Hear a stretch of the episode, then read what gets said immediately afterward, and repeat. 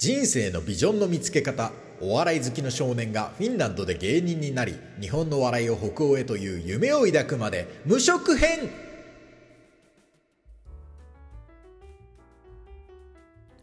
はい人生のビジョンの見つけ方シリーズ第5弾でございます。途中から聞いたという方はねぜひ初回からお聞きになってみてください。え前回最後にお話ししましたのは私玄高木が2015年3月に無職になりましたよというところまでお話しました無職になったというかならざるを得なかったというかあの叩き潰されて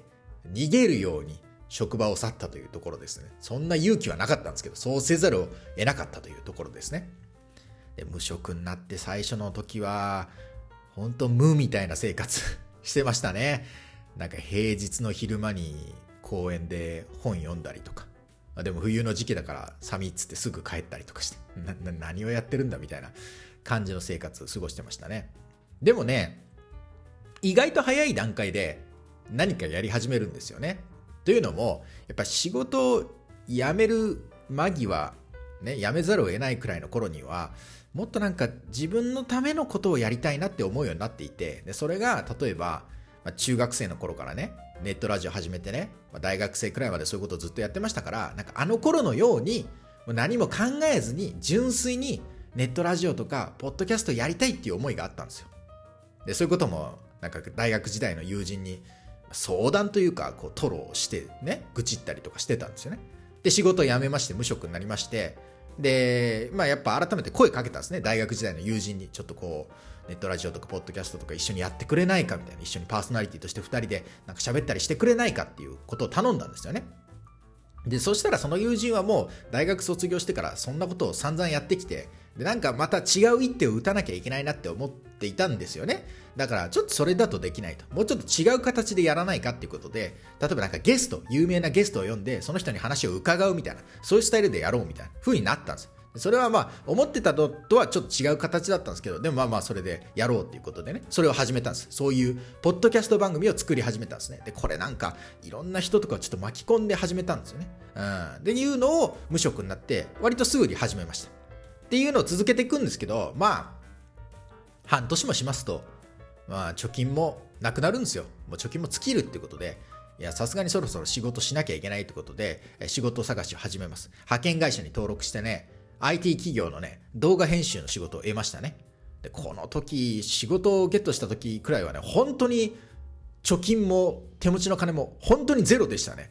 なんか、仕事始めて給料日くらいまでの食料を確保したは良かったんですよ。給料日くらいまで食料を先に買っとこうって買ったんですけど、あの、気づいたのが、そのオフィスまで自転車で行くつもりだったんですけど、その自転車を止める駐輪場の100円が払えないっていうね、食料買っちゃったから100、100円が払えないってことに気づいたりとか、それくらいゼロでしたね。ってなってね。で、まあそれが2015年の10月くらいですね、働き出すんですよ。で、まあ、働き出して、で、友人らとのそのポッドキャスト番組とかもやってるけれども、なんかちょっともうちょっと自分らしいことできないかなって思いもあったんですよね。うん。で、それでやっぱり思ったのが、やっぱまあ、そもそもそういうことやろうと思ったんですけど、まあ、フリートークとか、エピソードトークとか、そういうおしゃべりを、なんか YouTube でも何でもいいから、とにかくもう、ずっとアップし続けよう。定期的に週1回でもいいからずっとそういうことやろう。どどうなるかよくわかんないけどもうずっと小さい中学生ぐらいの頃からそれやってたんだからもうもうどうなるかわかんないけど死ぬ間際までそれやろうって思ったんですよ。もう最後自分がおじいさんになって病室で寝寝たきりの状態になってる時にエピソードトークであの医者がどうだったとかこの食べたのが美味しかったとか そういうそういうエピソードトークもやろう。そういう人生にしようって思ったんですよ。どうなるかわかんないけど。っていうのでまあ仕事して友人らとポッドキャスト番組やって、プラス、そういうエピソードトークを、フリートークを YouTube とかにアップしよう、アップするっていう生活が始まったんですね。で、アップし始めますと、毎週のタスクになってくるんで、やっぱり心のどこかで、どうやったらもっと面白くなるんだろうって思うようになるんですね。やっぱり再生もされないし、全然聞いてもらえないから、どうしたら聞いてもらえる？もうちょっと面白かったら聞いてもらえるんじゃないか。でもどうやったら面白くなれるんだとか考え始めるんですよ。じゃあなんか面白くなれるための YouTube で話すことのこのネタ探しをしよう。もっと。いいネタを探そうってことで、そこからね、結構いろんなことに挑み始めるんですよね。例えば当時、民泊っていう言葉がね、出始めた頃でしたよ。泊買い中国人みたいな流れでね、民泊って言葉が出始めて、Airbnb とかですね、自宅であるとか、自分の住んでるところに人が来てもらうとか、まあそれ用の建物に外国人観光客に泊まってもらうみたいな、この民泊ってものが出始めたんですよね。で、あ、なんかそんな言葉出たんだ。あ、そんなことできるんだと思って、自分の家も登録してみたんですよ。民泊のサービス、Airbnb に登録してみて、で、それで自分が住んでる部屋に外国人観光客に来てもらうっていうのをやり始めたんです。これもう10組ぐらい止めましたね、家にね。もういろんなアジア系の人とかもなんかいろんな人止めたりとかしましたよ。で、まあ、さらに言うとね、その当時の仕事っていうのが、シフト制で、私朝晩だったんですよ。だから家をね、朝6時くらいには出なきゃいけなかったんですけど、それと同時に宿泊客にも朝6時くらいに出てもらうっていうシステムしてたんですけど、ただね、値段を激安にしてたから、それでも意外と来てもらってっていうことありましたね。で、ちょっと手応えがあったのが、この話をやっぱ YouTube とかでしてたらですね、テレビ番組、とあるテレビ番組の制作会社からメールが来まして、オファーがありまして、ちょっと番組でその民泊について話してくれませんかみたいなのがあったんです。で、実際に打ち合わせとかもしたんですけどね。ただ結局、その、出れなくなったのは、当時まだ民泊ってのが本当グレーゾーンだったから、このここの彼は民泊経験してたエピソードあるけど、この彼をテレビに出していいもんなのかどうなのかみたいな、法律的にどうなんだみたいな、グレーだったから出ることはなくなったんですけど、でもなんかそういう経験があったから、まあ、手応えはなくはなかったんです。おいいじゃないか、もっとどんどんいろんな面白いことやっていけば何かなるかもしれないって思い始めたんですよね。で、それで言うと他には、まあ、ジム通いとかも始めたんですね。マッチョになったら面白いだろうなと思ってね。その マッチョになったら面白いだろうと思って。で、それでジム通いを始めて、人生初めてのジム通いを始めて、最初は週に1回とかだったけど、どんどん増やして、週4とか週5とかで本当に行くようになったんですね。で、やっぱ、いろいろプロテインのこととかいろいろ聞いたり見たり調べたりするから、それも話して、まとめて YouTube に上げたりすると、ちょっとだけ再生回数が増えたりとかしてね、はあはあ、こういう風になるのかとか思ったわけですね。で、まだまだ他にもネタ探しというか面白いことないかって探していて、その中の1個で重大だったのが、これ Tinder だったんですね。Tinder。まあ、今でこそ非常に有名だと思いますね。マッチングアプリですね。だけど、当時2015年当時ってのはあんまりね、まあ、これからって感じですかね。日本で少し話題になり始めたっていう感じですかね。その Tinder は私どうやって知ったかっていうとテレビだったんですね。2015年の4月から9月まで放送されていた TBS かな ?TBS の世界のどっかにホーチミンっていう番組があったんですよ。ここにね、当時、芸歴3年目くらいのユリアン・レトリーバーさんが出ていて、そのユリアンさんがアメリカのニューヨークに3ヶ月滞在するっていう、そういうドキュメンタリーチックなバラエティがあったんですけど、でそこでね、ユリアンさんがアメリカでシェアハウスに住んでたんですよ。で、シェアハウスのそのモデル仲間に、ユリアンつって、ちょっとこんなのあるんだよって教えてもらってたのが、この Tinder ってアプリだったんですね。で、ユリアンもこれでマッチングしてデートしてみなよみたいな。で、それでユリアンさんが実際に挑戦して、現地のこう外国人男性とデートするみたいな、そういう番組が流れてて、はあ、こんなのがあるんだと思ったんですね。Tinder ってアプリ、これど入れたらどうなるんだろうって思って自分もダウンロードして、えー、やってみたんですよ。で、これもちろんいろんな変なこともいろいろありましたよ。いろんな出会いとかね、あったんですけど、で、これもね、Tinder とかも、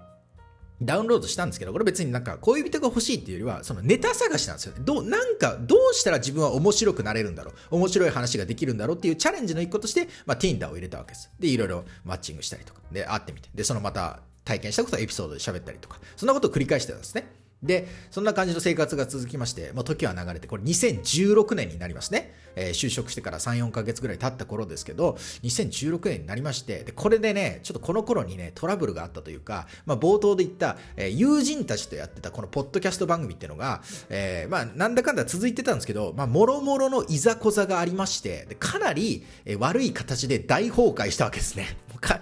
なり悪い形で、えー、冷戦状態みたいな感じで大崩壊していったっていう、していったっていうのがありまして、で、その時が、まあ、結構ショックだったわけですけど、まあ、さらにショックだったのが、やっぱり時すでにもう26歳になってたわけですよ。2016年の時っていうのは26歳になってまして、唯一その時自分に残ってたのは、その派遣の IT 企業の動画編集の仕事と、まあ、筋トレをするっていう習慣と、あとそのフリートークで週1でトークをアップロードするみたいなものは、そういう自分の掟、まあ、これ、これくらいだけは残ってたんですけど、もう他の残りの人間関係であるとか、そういうものはもう崩壊していって、まあ、正直本当に何もなくなったなみたいな状態だったんですね。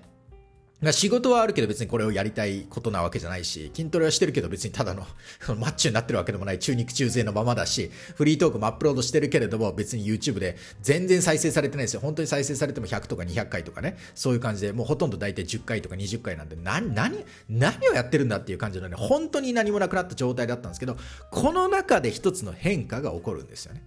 唯一起こった一つの変化。それがね、やっぱり Tinder なんですよね。Tinder。まあ Tinder もずっと続けてたわけですよ。面白いネタないからと思って続けてたんですけど、その中で Tinder でマッチングをするわけです。とあるマッチングをするわけです。で、これがですね、このマッチングした相手というのが、現在の妻なんですね。フィンランド人の現在、フィンランド人である現在の妻と、Tinder でその当時2016年の